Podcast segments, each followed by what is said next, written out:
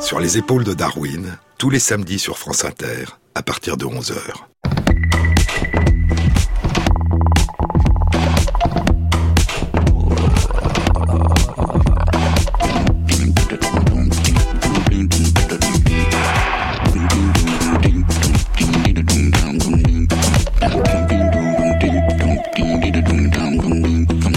Bonjour à tous. Sur les épaules de Darwin, sur les épaules des géants. Se tenir sur les épaules des géants et voir plus loin, voir dans l'invisible, à travers l'espace et à travers le temps. Plonger notre regard dans le passé, entrevoir des éclats de monde disparus, tenter de distinguer dans le merveilleux foisonnement de la diversité du vivant les liens invisibles qui tissent la trame de ces innombrables interactions les oscillations qui le parcourent en permanence, les dialogues, les alliances, les réseaux, les combats. Entrer lentement dans le paysage, le contempler, le parcourir, en ressentir les innombrables vibrations et devenir une partie du paysage. Parcourir le monde pour tenter de le comprendre, en découvrir la splendeur, le foisonnement, la plénitude. Frôler parfois la mort qui rôde tout autour.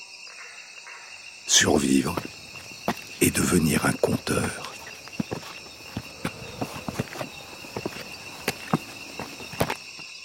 Parvenu au milieu de la piste, il tourna la tête et durant un instant il s'arrêta et me fixa du regard. La rencontre avait commencé ainsi. Durant la soirée, j'étais allé me promener au long de la piste qui menait à l'intérieur de la forêt. Et j'ai été récompensé en tombant sur l'un des seigneurs de la terre que j'avais longtemps espéré rencontrer. Alors que je marchais tranquillement, j'ai vu soudain un grand animal noir comme du jet surgir de la forêt à une vingtaine de mètres devant moi. Il m'a tellement surpris qu'au début je n'ai pas réalisé ce que c'était. Pendant qu'il avançait lentement vers moi, et que son corps entier et sa longue queue recourbée devenaient entièrement visibles au milieu de la piste, j'ai réalisé qu'il s'agissait d'un beau jaguar noir. De façon involontaire, automatique, j'ai épaulé mon fusil mais quand j'ai réalisé que les deux canons étaient chargés de petits plombs, et que si je tirais, j'allais le mettre en rage sans le tuer, je suis resté immobile à le regarder en silence. Parvenu au milieu de la piste, il tourna la tête et durant un instant s'arrêta et me fixa du regard. Mais ayant, je suppose, d'autres affaires personnelles à régler, il a poursuivi sa route et disparut dans les fourrés. Pendant qu'il avançait, j'entendais les petits animaux qui détalaient et le sifflement de l'envol des oiseaux qui nichent au sol et qui laissaient la voie libre à leur redoutable ennemi. J'étais trop surpris et trop occupé à l'admirer pour ressentir la peur. Et cette rencontre m'a fait un immense plaisir. J'avais enfin pu voir dans son territoire naturel la variété la plus rare du plus puissant et plus dangereux animal du continent américain. Mais je ne désirais en aucune façon une deuxième rencontre, et comme le soleil était près de se coucher, j'estimais plus prudent de rebrousser chemin vers le village. Trois jours plus tard, le soleil s'était couché et nous avons pressé le pas. Mes assistants me suivaient de près. Dans les marais et en traversant les petits cours d'eau, nous avions quelques difficultés à trouver notre chemin au long des troncs d'arbres qui avaient été disposés pour servir de pont. J'étais pieds nus, et chaque minute, je posais le pied sur une racine ou une pierre où je glissais et me tordais la cheville. Il faisait maintenant nuit noire, on ne pouvait distinguer que des nuages ternes à travers les trouées des hautes arches que formaient les arbres en surplomb. Mais la piste sur laquelle nous marchions était complètement invisible. Je savais qu'il y avait beaucoup de jaguars et de serpents mortels par ici, et à chaque pas, je m'attendais à sentir un corps froid glisser sous mon pied, ou des crocs mortels se planter dans ma jambe. Je plongeais mon regard dans la pénombre, m'attendant à chaque instant à croiser le regard fixe d'un jaguar ou à entendre son grondement sourd dans les fourrés. Mais nous arrêter ou revenir sur nos pas n'aurait été d'aucune utilité. Je savais que nous ne devions pas être très loin du village, et je pressais le pas, avec la vague confiance qu'après tout, rien de désagréable n'allait survenir, et que le jour suivant, je rirais de mes peurs de cette nuit. C'est l'année 1851, un mois de février. Cela fait près de trois ans qu'Alfred Russel Wallace est au Brésil et qu'il parcourt en tous sens la jungle amazonienne. Depuis la fin de l'année précédente, il a remonté le cours du Rio Negro à contre-courant, en canoë, vers le nord. Il a franchi la frontière qui sépare le Brésil du Venezuela. Il s'est enfoncé dans le Venezuela et il s'est installé dans le petit village amérindien de Yavita, au bord d'un affluent du grand fleuve Orénoque. 140 ans plus tard, l'année 1990, au Brésil, à 1000 km de là au sud-est à vol d'oiseau, un mois de février, une nuit, un autre naturaliste pénètre dans la jungle amazonienne.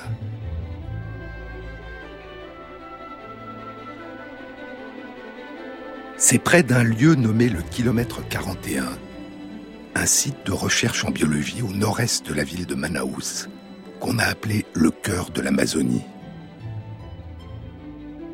C'est là que les eaux noires du Rio Negro rejoignent les eaux ocres du fleuve Amazone, que certains appellent le Rio Solimonense, en amont de cette confluence, au long de son cours entre sa source dans la cordillère des Andes et la ville de Manaus.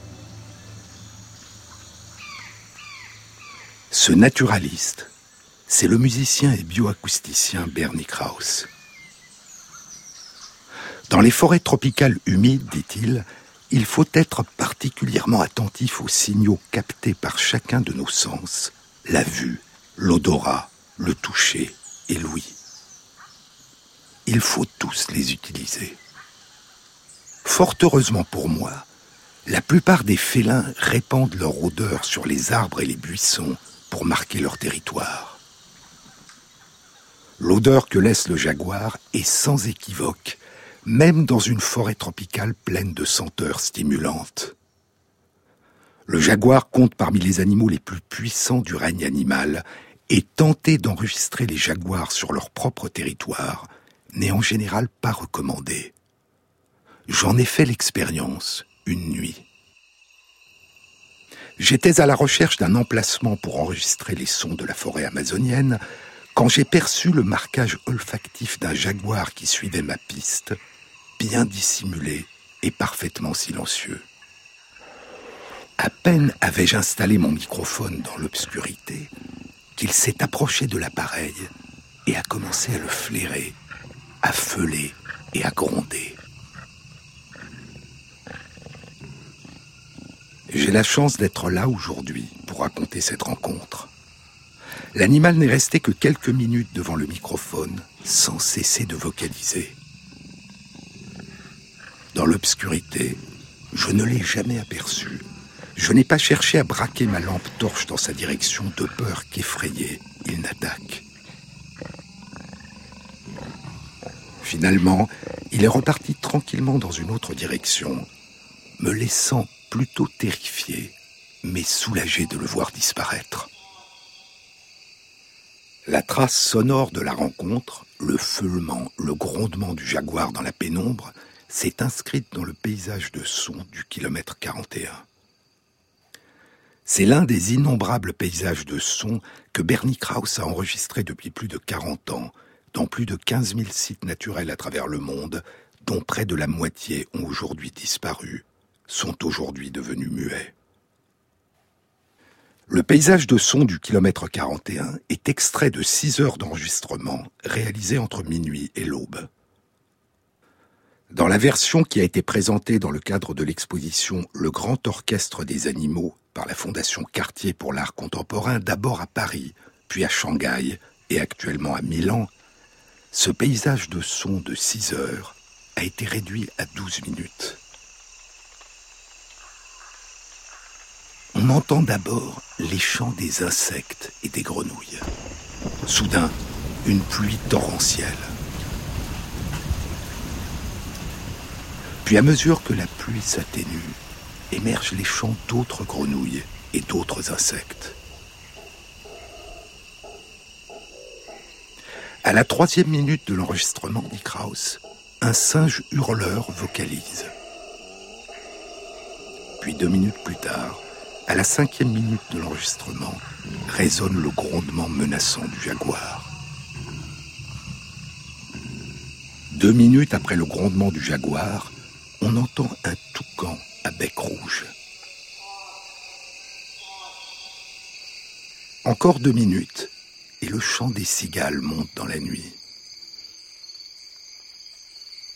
Puis, au lever du jour, le beau chant de deux oiseaux d'Hibernicraus, le troglodyte Ararda et l'ibigeau gris, accompagnés par des perroquets.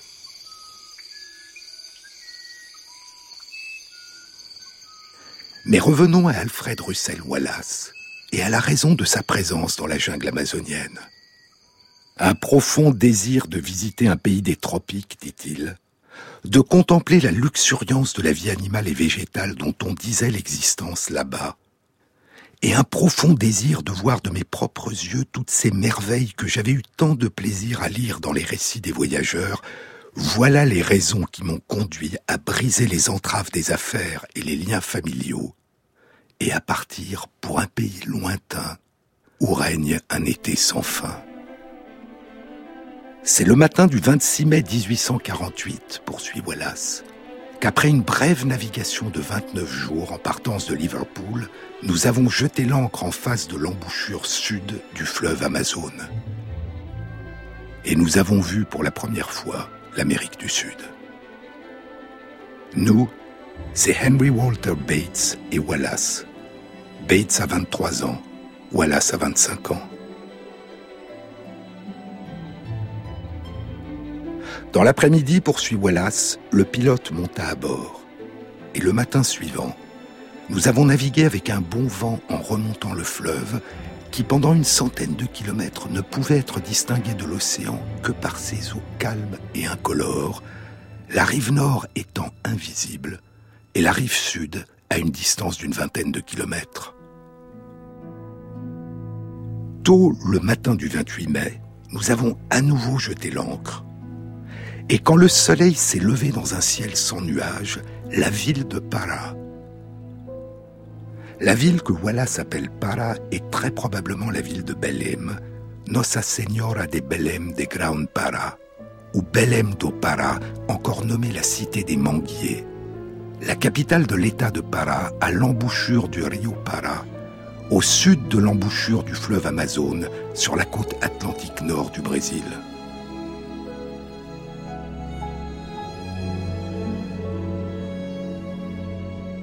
Et quand le soleil s'est levé dans un ciel sans nuages, la ville de Para, entourée par l'épaisse forêt et surplombée de palmiers et de bananiers plantains, a accueilli notre regard.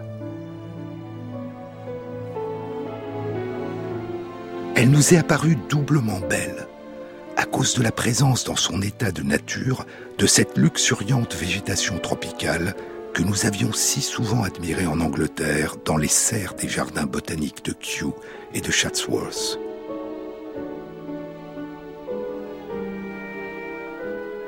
C'est le début d'un livre intitulé Un récit des voyages sur l'Amazone et le Rio Negro que Wallace publiera à l'automne 1853 à Londres après le désastre de son voyage de retour durant lequel son navire avait fait naufrage. Un livre qui, à ma connaissance, n'a jamais été traduit en français.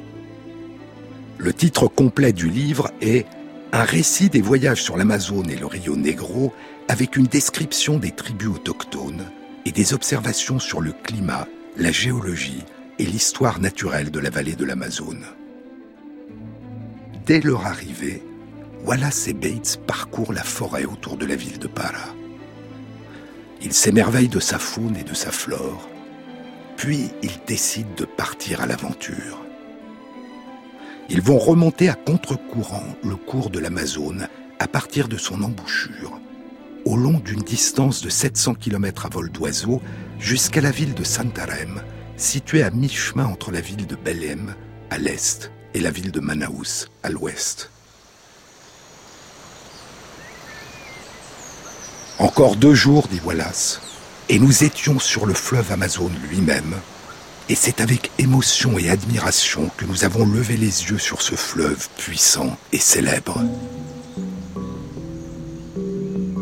Notre imagination a vagabondé jusqu'aux sources de l'Amazone, dans les Andes lointaines, jusqu'aux anciens Incas du Pérou, jusqu'aux montagnes d'argent de Potosi et aux Espagnols avides d'or, et aux Indiens qui habitent aujourd'hui les terres autour de ces milliers de sources. Depuis, on a découvert que l'Amazone n'a pas des milliers de sources, mais une source qui est situé sur un sommet de la cordillère des Andes au Pérou, à plus de 5500 mètres d'altitude, le Nevado Mismi. Mais si le fleuve n'a pas des milliers de sources, il draine au long de ses 7000 kilomètres des centaines d'affluents. Quelle grande idée c'était, poursuit Wallace, de penser que ce que nous voyions maintenant c'étaient les eaux accumulées au long de 5500 km, que tous les cours d'eau qui drainaient les sommets enneigés des Andes étaient ici réunis, dans la grande étendue d'eau de couleur ocre qui se déployait devant nous. Le Venezuela, la Colombie, l'Équateur, le Pérou, la Bolivie et le Brésil, six grands pays qui s'étendent sur un territoire beaucoup plus vaste que l'Europe, Chacun contribuait à la formation du flot qui nous portait si paisiblement à sa surface. Mais quand Wallace rencontre le jaguar noir dans la forêt, très loin de là, en février 1851, près de trois ans ont passé. Et depuis un an, les chemins de Wallace et de Bates s'étaient séparés.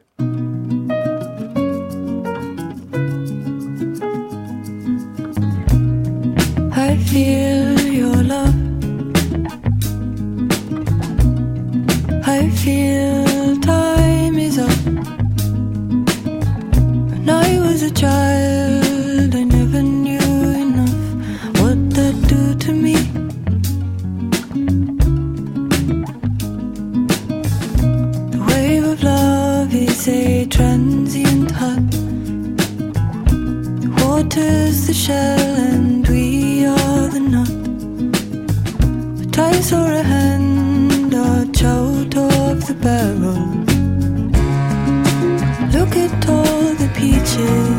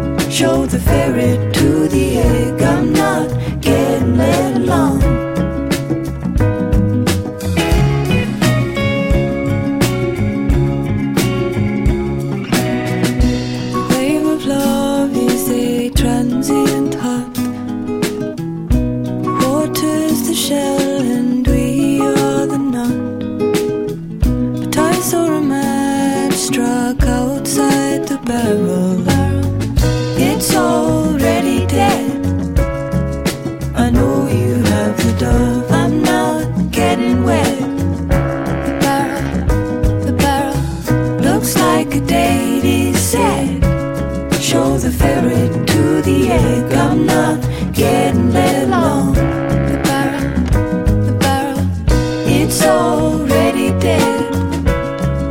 I know you have. I'm not getting wet. Looks like a date set. Show the ferret to the egg. Sur les épaules de Darwin, Jean-Claude Amezen France Inter. À la fin de l'année 1850, Wallace est parti de la ville de Barra do Rio Negro, la ville dont le nom actuel est Manaus, là où les eaux noires du Rio Negro rejoignent les eaux ocres du fleuve Amazone.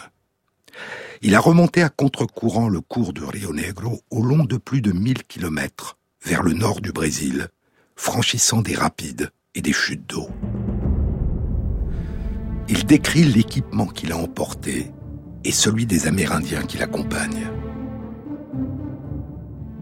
J'ai pris ma montre, mon sextant, mon compas, les boîtes où je mes spécimens d'insectes et d'oiseaux, mon fusil et mes munitions, et du sel, des hameçons de pêche, des perles de couleur, des calicots et du tissu écru, comme présent pour les Indiens.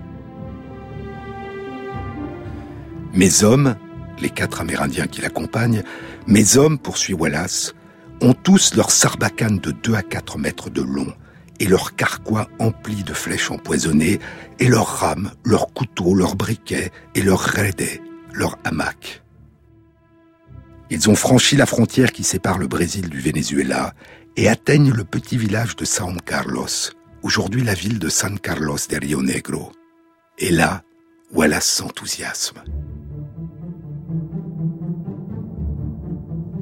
C'était, dit-il, le plus loin qu'était parvenu von Humboldt en venant du nord et en avançant dans la direction opposée à la mienne. J'étais en train de pénétrer dans le territoire qu'avait parcouru plus d'un demi-siècle plus tôt cet illustre voyageur.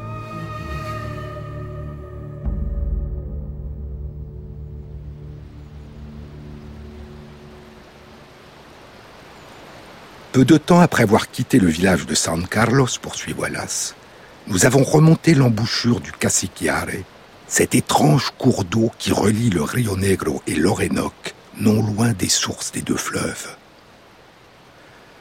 Le canal naturel du Cassiquiare est un effluent de l'Orénoque qui se jette dans le Rio Negro. Et par l'intermédiaire du Rio Negro, le canal de Cassiquiare relie le grand fleuve Orénoque qui poursuit ensuite sa course vers le nord-est jusqu'à l'océan Atlantique et le grand fleuve Amazone au sud. Là, au long du canal de Cassiquiare, en amont du village de San Carlos, commence la ligne de séparation des eaux de l'Orénoque.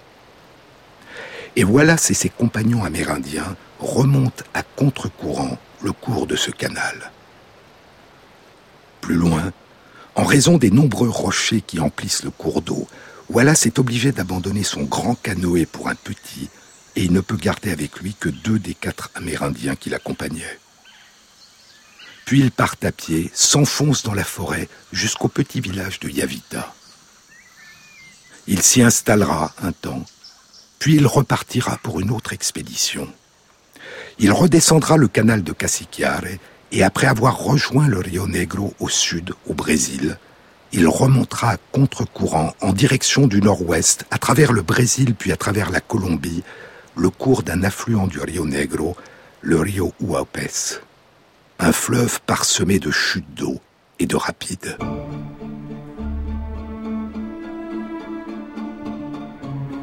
Avant son départ du village de Yavita, Wallace a écrit un long poème en vers blanc.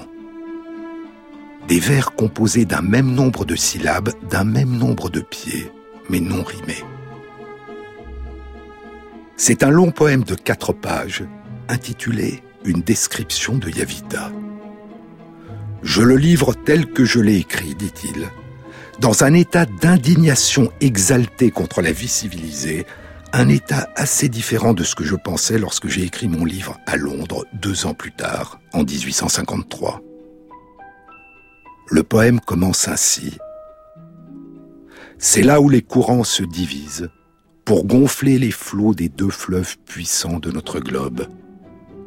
Il y a là un village indien, poursuit Wallace, et tout autour, la forêt sombre, éternelle, sans limite, étend ses multiples feuillages. De majestueux palmiers se dressent de tous côtés, et de nombreux arbres inconnus, sauf par des noms étranges, rudes aux oreilles anglaises. Ici, j'ai résidé un temps, seul homme blanc parmi près de 200 âmes vivantes. Les habitants y vivent une existence paisible et heureuse. Wallace décrit leur village et la beauté et la simplicité de leur mode de vie pacifique. Ils n'ont, dit-il, qu'un seul luxe venu de l'étranger, le sel. Le sel ici, c'est de l'argent. Chaque jour, ils m'apportent des gâteaux de tapioca ou du poisson ou des bananes mûres ou des volailles ou des œufs de tortue ou des oiseaux ou des insectes. Et toujours, ils demandent du sel.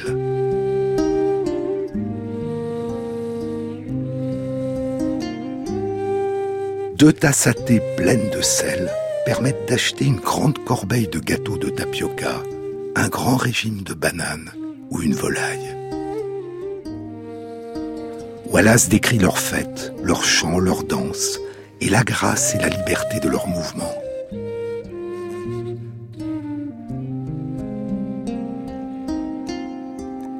Je plains les garçons anglais, dit-il, leurs bras et leurs jambes emprisonnés et confinés dans des vêtements serrés, leurs orteils tordus par les chaussures, leurs fronts ployant sous de lourds chapeaux. Mais combien plus encore, je plains les jeunes filles anglaises avec leur taille et leur poitrine et leurs seins emprisonnés dans cet infâme instrument de torture qu'on appelle corset. Wallace parle de la fièvre de l'or qui dévore les Occidentaux, et il conclut Plutôt que de vivre en homme semblable à eux, je préférerais être un Indien ici et vivre heureux. Pêcher et chasser et pagayer mon canoë, et voir mes enfants grandir comme de jeunes fans sauvages, leur corps sain et leur esprit en paix, riches sans fortune, heureux sans or. Au bas du poème, il a écrit Yavita, mars 1851. Et c'est aux abords du village, le soir même de son arrivée à Yavita, qu'en se promenant dans la forêt, Wallace a fait sa première rencontre avec l'un des seigneurs de la terre, le jaguar noir. Il y a les fauves, il y a l'harmonie des modes de vie des Amérindiens, et parmi les innombrables merveilles de la nature que décrit son livre, il y a la splendeur des papillons. Trois ans plus tôt, dès les premiers jours de leur arrivée au Brésil, Wallace et Bates découvrent des papillons. Nous avons trouvé très peu d'insectes, dit Wallace, mais presque tous ceux que nous avons rencontrés nous étaient inconnus. Notre plus grand trésor, a été le beau papillon aux ailes claires avec une tache d'un violet vif sur ses ailes postérieures, le papillon Haetera esmeralda, qu'on appelle aujourd'hui Citerias andromeda. Et les morphos géants, poursuit Wallace, ces splendides grands papillons d'un bleu métallique qu'on ne trouve qu'en Amérique du Sud. Ils volent paresseusement au long des pistes dans la forêt, tantôt dans la pénombre la plus profonde, tantôt dans la lumière vive du soleil. Ils offrent au regard l'une des visions les plus saisissantes que le monde des insectes peut livrer. Mais leur vol ondulant a rendu vain tous nos efforts pour les capturer. Au bout d'environ trois semaines, Monsieur Bates et moi avions capturé plus de 150 espèces différentes de papillons. Dans les espèces de papillons les plus petits, les couleurs exquises et la variété des motifs sont merveilleuses. Les espèces de papillons semblent innombrables et sans doute moins de la moitié de celles qui vivent dans ce pays a été découverte à ce jour. Plus tard, d'adorables petits papillons pailletés d'or ou scintillant des plus splendides teintes métalliques se cachaient sous des feuilles ou déployaient leurs ailes dans la lumière de l'aube. Plus tard encore, à titre d'exemple de l'étrange répartition géographique de ces insectes, je pourrais mentionner qu'en quatre ans, je n'ai vu que deux fois le beau papillon Epicalian humilius, une fois à Belém et une fois à Yavita, deux endroits distants l'un de l'autre de plus de 2000 kilomètres. C'est par leurs adorables papillons, poursuit Wallace, que les forêts amazoniennes sont sans rival, que nous considérions l'infinie variété de leurs espèces, leur grande taille ou leur merveilleuse couleur. L'Amérique du Sud est la région du monde la plus riche en ce groupe d'insectes, et l'Amazonie semble être la partie de l'Amérique du Sud qui en est la plus riche. La ville de Para elle-même et ses environs par la variété des espèces, est peut-être le meilleur endroit pour les papillons de jour. 600 espèces différentes peuvent être rencontrées en une seule journée de marche autour de la ville.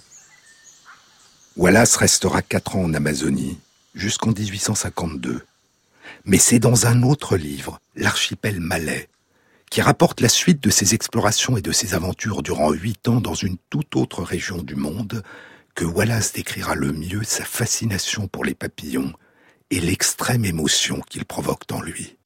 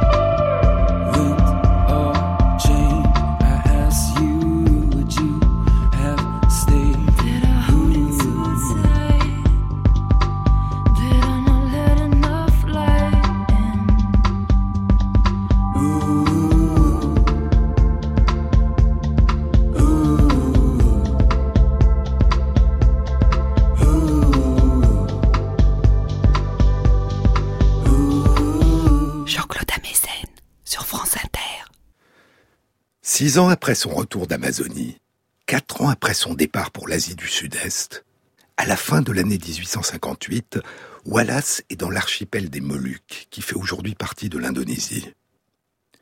Il a établi sa résidence sur l'île Ternate, et de là il part en expédition dans les îles voisines, où il vit dans de petites huttes prêtées ou louées par des habitants des villages. En octobre 1858, il est sur l'île de Batchan, au sud de l'île Ternate. La forêt, dit-il, avait une luxuriance et une densité qu'on ne trouvait que rarement sur la lave sèche et poreuse et les récifs de coraux de Ternate et de Almahera. Et plein de l'espoir que la richesse en oiseaux et en insectes correspondrait à la richesse en végétation de cette forêt, c'est avec une grande satisfaction et une considérable attente que j'ai commencé mes explorations dans l'île jusqu'alors inconnue de Batchan. Durant ma toute première randonnée à l'intérieur de la forêt de Batchan, j'ai vu, posé sur une feuille hors de portée, un immense papillon de couleur sombre, tacheté de blanc et de jaune. Je n'ai pas pu le capturer car il s'envola haut dans la forêt. Mais j'ai immédiatement vu que c'était une femelle d'une espèce inconnue d'Ornithoptera, le papillon aux ailes d'oiseau, la fierté des tropiques orientaux. Ornithoptera, aile d'oiseau, du grec ornis ornithos oiseau et pteron, aile. Durant les deux mois suivants, poursuit Wallace, je ne l'ai revu qu'une fois. Et peu de temps après, j'ai vu le mâle qui volait haut dans les airs, au-dessus du village. J'avais commencé à perdre l'espoir de ne jamais parvenir à en attraper un spécimen, tant il semblait rare et sauvage. Jusqu'à ce qu'un jour, au début janvier 1859, je trouve un beau buisson avec de grandes bractées blanches et des fleurs jaunes. Et là, j'ai vu l'un de ces nobles insectes qui flottait dans les airs au-dessus. Mais il était trop vif pour moi et il s'envola au loin. Le jour suivant, je suis revenu au même buisson et j'ai réussi à attraper une femelle. Et le jour d'après, un beau mâle. Je les ai trouvés tels que je les attendais. Une espèce splendide et entièrement nouvelle, les papillons les plus merveilleusement colorés du monde. Les mâles ont plus de 17 cm et demi d'envergure, avec des ailes de couleur velours noir et orange flamboyant.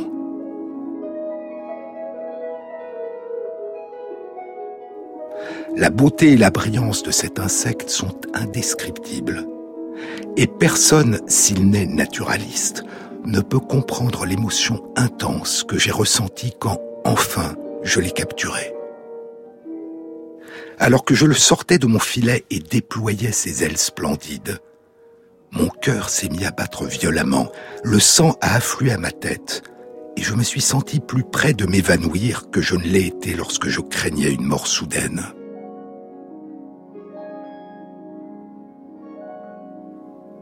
J'ai eu mal à la tête tout le reste de la journée. Tant était grand l'état d'excitation provoqué par ce qui apparaîtra à la plupart des gens comme un événement anodin. J'avais décidé de revenir sur l'île Ternate une ou deux semaines plus tard, mais cette formidable capture m'incita à rester jusqu'à ce que j'obtienne un nombre suffisant de spécimens de ce nouveau papillon que j'ai depuis nommé Ornithoptera crésus. Crésus, le nom du roi de l'Antiquité qui régnait sur la Lydie au VIe siècle avant notre ère, et dont la richesse et l'or étaient légendaires. On appelle aussi aujourd'hui ce papillon, en hommage à Wallace, Wallace's Golden Birdwing, l'ornithoptère doré de Wallace, doré à cause de la couleur orange flamboyante des ailes du mâle. Son envergure peut atteindre 20 cm. C'est l'un des plus grands papillons du monde, mais pas le plus grand. Le plus grand papillon du monde est Ornithoptera alexandrae, ou papillon de la reine Alexandra, un papillon qui vit en Papouasie-Nouvelle-Guinée et fait actuellement partie des espèces en danger. Son envergure peut dépasser 25 cm. Wallace est fasciné par les papillons, leur splendeur, mais aussi leur mystère. Et un an et demi après avoir aperçu puis capturé Ornithoptera crésus, en décembre 1860, dans une lettre qu'il envoie d'Indonésie à Darwin, il attire l'attention de Darwin sur un phénomène que lui, Wallace, ne parvient pas à comprendre. C'est dans le post-scriptum de sa lettre. La sélection naturelle, dit Wallace, explique presque tout dans la nature. Mais il y a une catégorie de phénomènes que je ne parviens pas à placer sous son action. C'est la ressemblance de formes et de couleurs entre des animaux qui appartiennent à des groupes différents, mais dont les membres vivent dans la même région et en général exactement au même endroit. Ce phénomène est le plus frappant chez les insectes, et j'en découvre constamment de nouveaux exemples. Et les exemples les plus frappants qu'il donne à Darwin concernent des papillons et des scarabées aussi bien en Amazonie qu'en Indonésie. Et pourtant, poursuit Wallace, contrairement à leur forme et à leur couleur qui se ressemblent tant, la structure de leur corps qui caractérise le genre auquel ils appartiennent et qui les sépare demeure différente et ne semble donc pas s'être modifiée. En d'autres termes, ils appartiennent bien à des familles ou des genres différents, et pourtant dans les régions où ils coexistent, leurs formes et leurs couleurs sont semblables. La seule explication que peut trouver Wallace et qu'il propose à Darwin, c'est que cette mystérieuse ressemblance de formes et de couleurs entre des insectes différents qui vivent dans un même endroit est due à un effet exercé sur eux par certains des composants de leur environnement commun. Mais moins d'un an plus tard, à l'automne 1861, une explication complètement différente allait être apportée par son ami et ancien compagnon de voyage en Amazonie, Henry Bates. Une explication qui allait permettre d'inclure cet étrange phénomène de ressemblance parmi les effets de la sélection naturelle dans le cadre de la théorie darwinienne de l'évolution du vivant.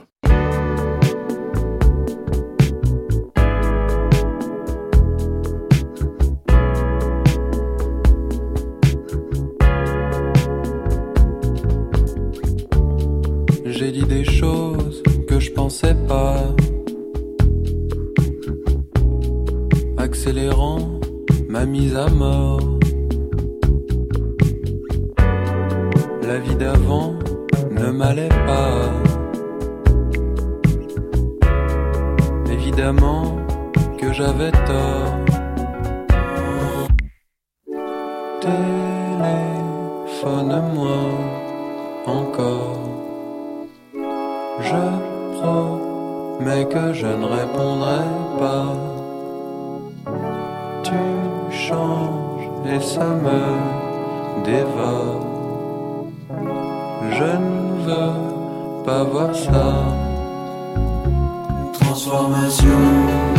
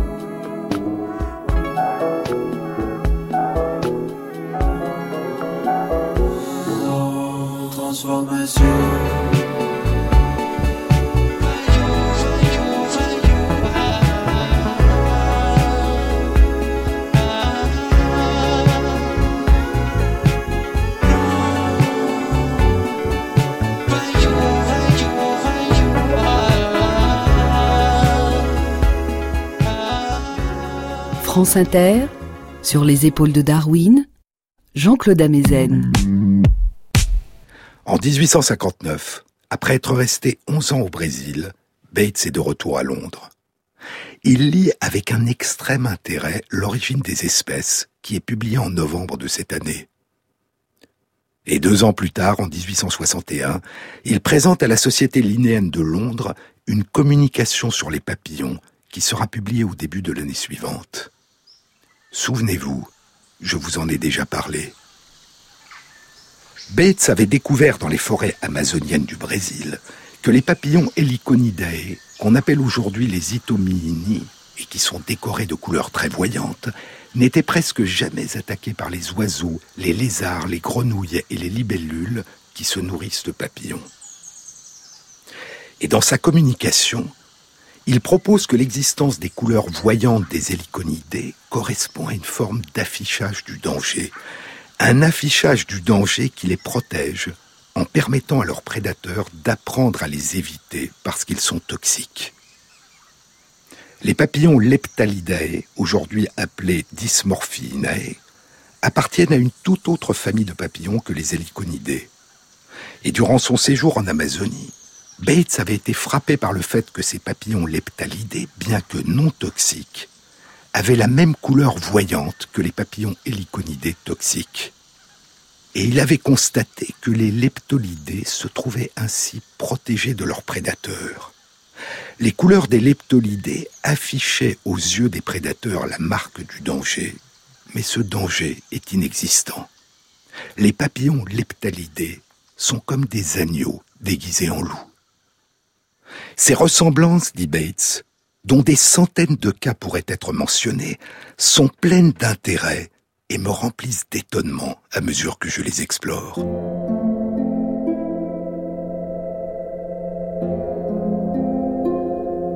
Il note que les papillons toxiques qui affichent les couleurs du danger, ainsi que les papillons inoffensifs qui affichent les mêmes couleurs, volent lentement ce qui a pour effet de permettre à leurs prédateurs de bien les observer, de bien voir ces couleurs et de reconnaître le danger.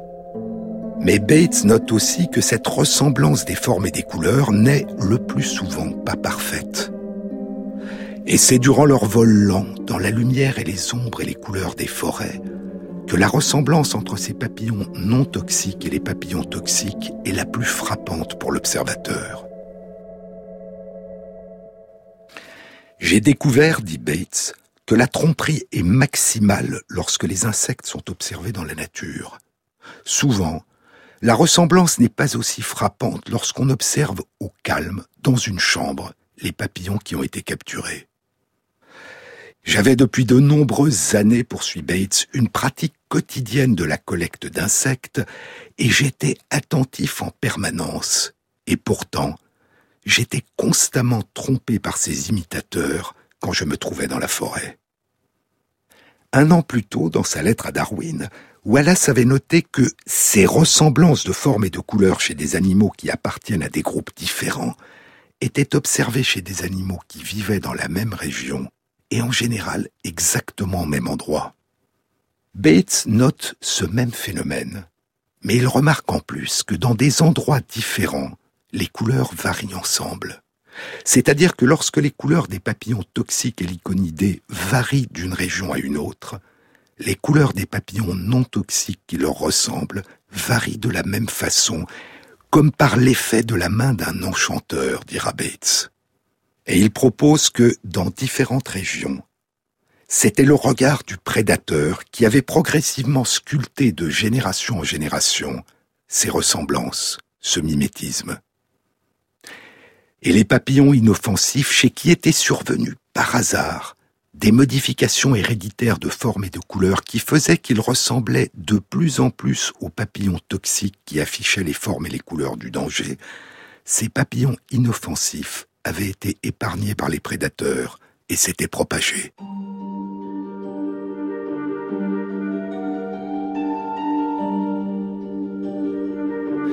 Bates envoie de Londres à son ami Wallace son article sur le mimétisme des papillons et la sélection naturelle. Wallace est à Sumatra et il recommande à Bates d'envoyer l'article à Darwin en lui disant votre article établirait votre réputation et en même temps, il démontrerait la simplicité et la beauté de la philosophie darwinienne. Mais Darwin a déjà lu l'article et il écrit à Bates À mon avis, c'est l'un des articles les plus remarquables et admirables que j'ai jamais lu de ma vie. Vous avez, avec une extrême clarté, posé et résolu un merveilleux problème.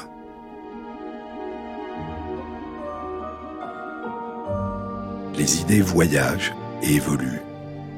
Des conversations se poursuivent à travers l'espace et le temps, au long des années, à travers les océans entre l'Angleterre et l'Indonésie, et sur de très courtes distances, entre Londres et le petit village de Down dans le Kent, où Darwin s'est retiré depuis plus d'un quart de siècle et où il travaille et vit au calme auprès de sa femme et de ses enfants.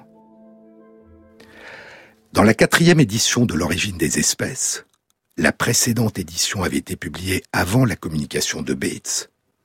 Dans la quatrième édition de l'origine des espèces, Darwin décrira longuement la découverte de Bates.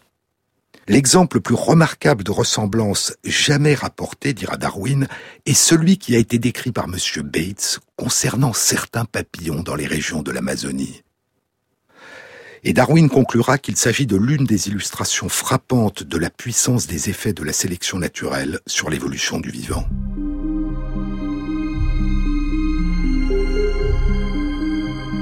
En hommage à Henry Bates, cette forme particulière de mimétisme, le fait pour des animaux sans danger pour leurs prédateurs de ressembler par leur couleur ou leur forme à des animaux d'une espèce différente et dangereuse ou toxique pour les prédateurs, sera nommé mimétisme bathésien. Et le mimétisme bathésien deviendra rapidement et demeure encore aujourd'hui un important sujet de recherche. Mais il y avait un autre phénomène de mimétisme que Bates avait observé en Amazonie. Il avait remarqué que certains papillons toxiques semblaient aussi, comme les papillons inoffensifs, mimer les couleurs et les formes des papillons toxiques d'autres familles. Mais il n'arrivait pas à trouver une explication à cet étrange phénomène. 17 ans passeront et une explication sera publiée en 1878 par le naturaliste allemand Fritz Müller, qui s'était installé au Brésil depuis un quart de siècle.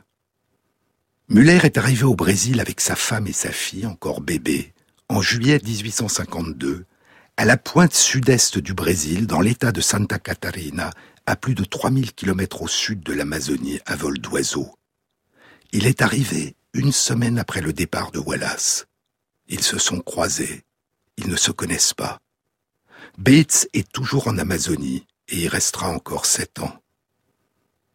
Le phénomène de mimétisme que Fritz Müller a découvert chez les papillons et qu'il a expliqué dans le cadre de la théorie darwinienne de l'évolution du vivant porte aujourd'hui son nom, le mimétisme mullérien.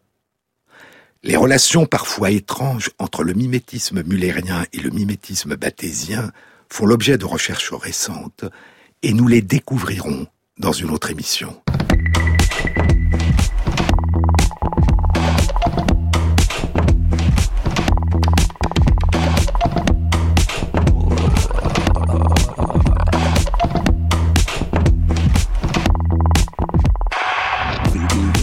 Cette émission a été réalisée par Christophe Imbert, avec à la prise de son Rémi Sistiaga, au mixage Paul Percheron et Jean-Baptiste Audibert pour le choix des chansons.